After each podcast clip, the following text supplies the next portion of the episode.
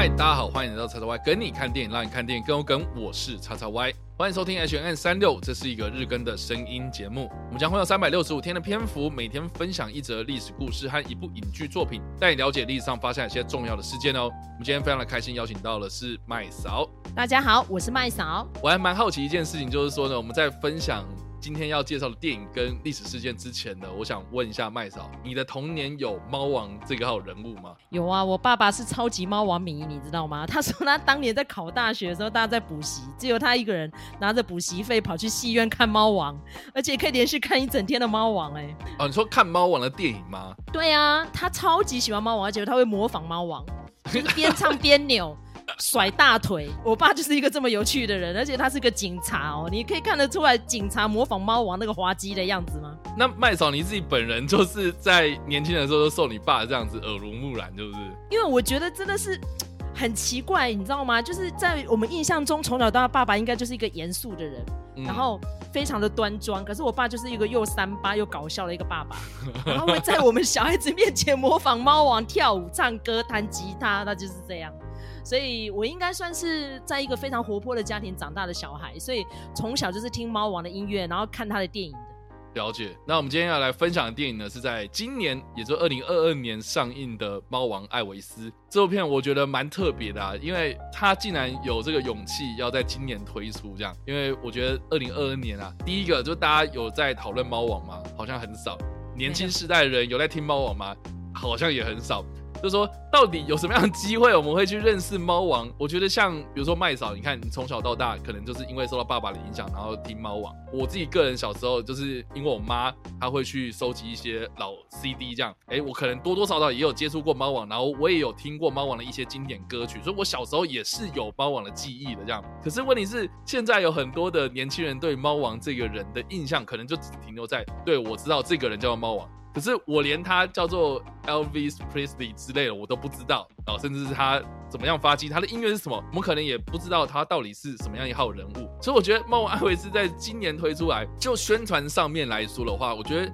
对，就是他是一个很有名的人。可是我觉得很多人没有共鸣感。会让人家觉得说好像抓不太到一个重点。再这样说呢，这部片的导演呢，巴兹鲁曼，他之前拍过很多歌舞片哦，包括《红模仿》嘛，或是澳大利亚，最多人就应该就是说这个大亨小传的导演啊，甚至是我自己个人很喜欢的《罗密欧与朱丽叶》，就是里奥纳多演的那一个现代版本哦，所以多多少少就是你也要对到这个巴兹鲁曼这个导演的痛调啊，就是说他那个频率你要稍微电到那个电波这样。要不然，我觉得在看这部片的时候，你会很痛苦。那另外呢，这部片还有一个最大的卖点，就是汤姆汉克要演猫王当年的一个非常有争议性的经纪人，还有汤姆帕克上校。那这部片呢，也是透过汤姆帕克上校这个前经纪人呢，来侧写这个猫王呢他的发迹过程，以及他在晚年所面临到的一些问题。所以这个也是我觉得我们今天分享的这个历史事件蛮适合的一部对照的电影啊。那我们今天要分享这个历史故事呢，就是在一九七七年八月十六号猫王过世的事情哦。这件事情呢，其实对很多的歌迷来说非常的错愕哦。因为很多人都没有料到会走的这么的突然，所以我们要花点时间哦，就是要来回顾一下，就是猫王这个人他到底是一个什么样的人物哦。基本上呢，猫王他出生在一九三五年的一月八号，也就是一九三零年代哦，那个时候其实连二战都还没有开打。那猫王他从小呢就是在美国密西西比州的这个图伯洛这个地方长大，也就是说呢，他在美国的南方哦，就是我们一般所认为是说美国比较保守的这几块州啊，这几个地区啊长大的这样。所以他从小呢就是听这些可能黑人音乐长大哦，或是他身边就是这种黑人社区哦，就是他们那种黑人教会那种每天他们唱那个圣歌这样子，灵魂乐等等这样子一个氛围底下长大。那为什么要叫做猫王呢？啊，很大原因是因为他源自于美国南方嘛。啊，当时那个美国南方有一个俚语啦，就是称它叫做 The Hellbilly Cat，或是 King of Western Bob，也就是南方的小猫，或是波普音乐之王等等。我们的华语圈呢，就会把这两件事情给合在一起，就变成猫王啊。所以我们讲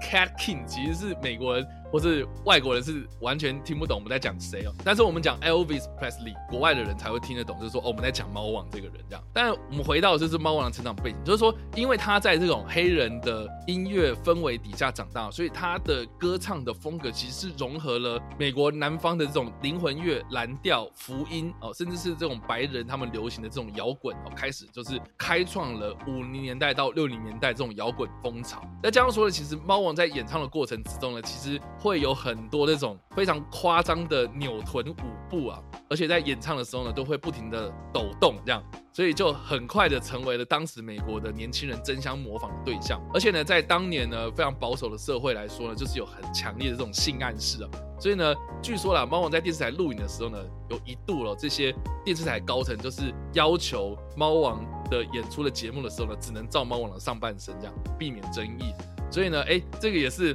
蛮有趣的一个事情，这样。但不管怎么样呢，就是说，猫王它最最最最红、最活跃的年代，就是在一九五零年代到六零年代之间。但是在一九六零年代之后呢，猫王呢，不管是他的事业或者他的健康，都开始走下坡。很大原因呢，是因为呢，他自己个人的饮食习惯都是摄取这种高热量、油炸的这种食物，让他的这个身材开始走样，变得很胖这样。而且呢，同时也患有这种严重的心血管疾病。那这样说呢，因为他的演出的频率非常非常高，而且呢，他也都是固定在拉斯维加斯的这个秀场上面的，就是演出这种大型的这种舞台表演。所以呢，在那种很巨大的这种压力之下呢。他开始呢就有这种焦虑，或是这种失眠，甚至忧虑的这样子一个身心灵疾病出现了，导致他开始酗酒或是药物滥用这样等等的这些问题。而且呢，猫王在晚年的时候呢，也有被很多的媒体捕捉到他进出很多次这种医院，甚至是那种急救非常危急的那种状态哦。就连呢他在台上呢能够轻松的记下这种歌词的惊人记忆力呢。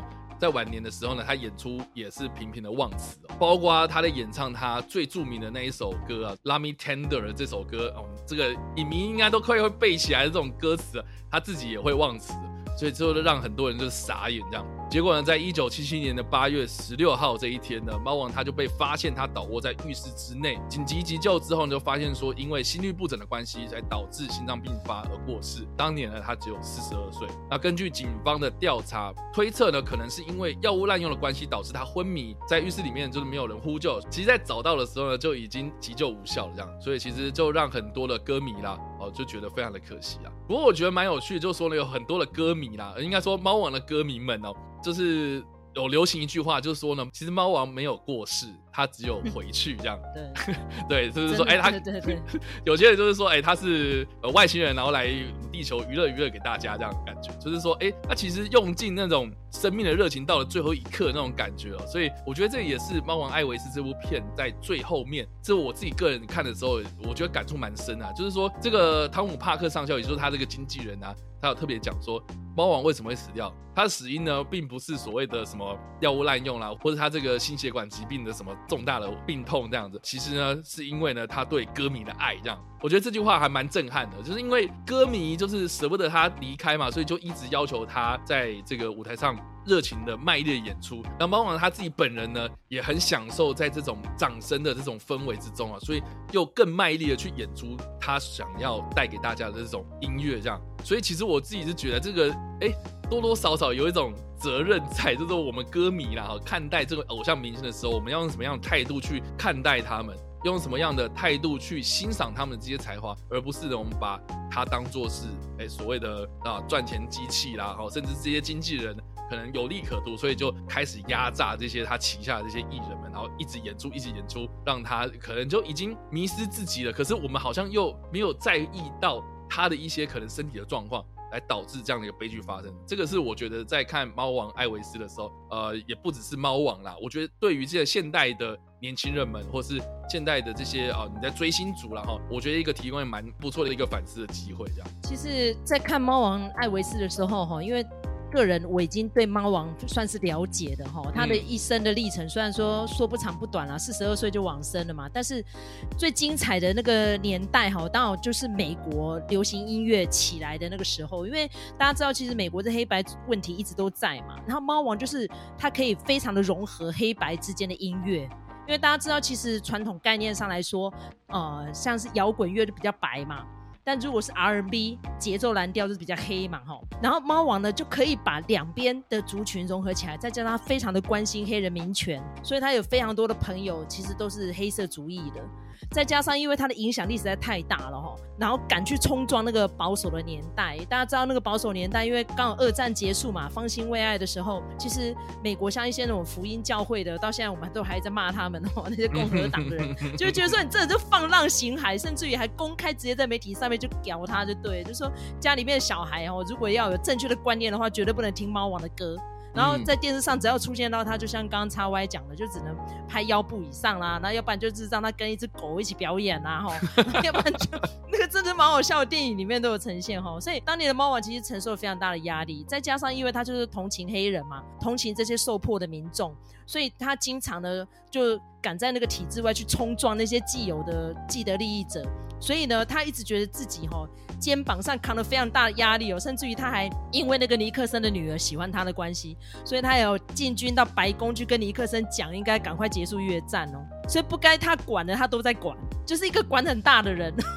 然后再加上因为六零年代已经有发生那个 British Invasion 嘛，就是那个英伦入侵，哦，披头士啦、滚石乐团啊，都是那个时候来的。所以猫王在这个乐坛的影响力呢，因为年纪也比较大了嘛，然后就刚刚呃叉 Y 讲的比较发福了一点，没有像那以前一样这么青春可人哈，所以他就很担心自己哦，好像年老色衰之类的，所以就不停的药物滥用。再加上呢，这个帕克上校对他的予取予求。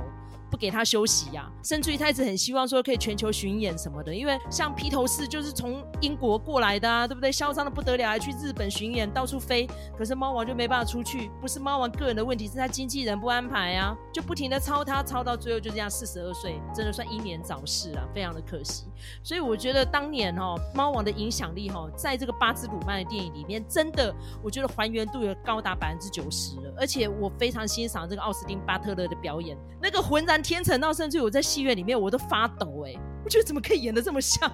好可怕哦！是啊，而且我觉得他那个模仿他的口音、讲话的方式什么的，就你回去对照到一些可能在 YouTube 上面搜寻，就是猫王他以前讲话那个访谈啊，哦，其实真的是以假乱真，我就是觉得很厉害。真的是，我觉得。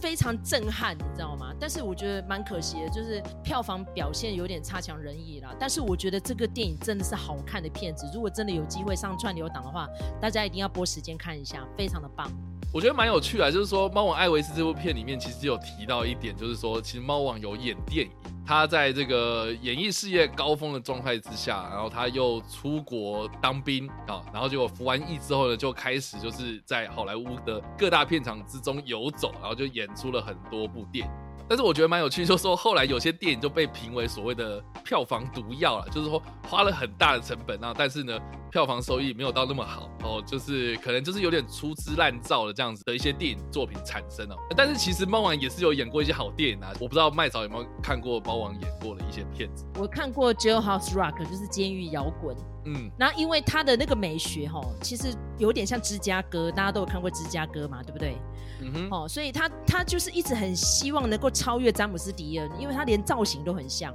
可是应该是演技不佳还是怎样？他再怎么样还是个歌手出出来的，所以我觉得，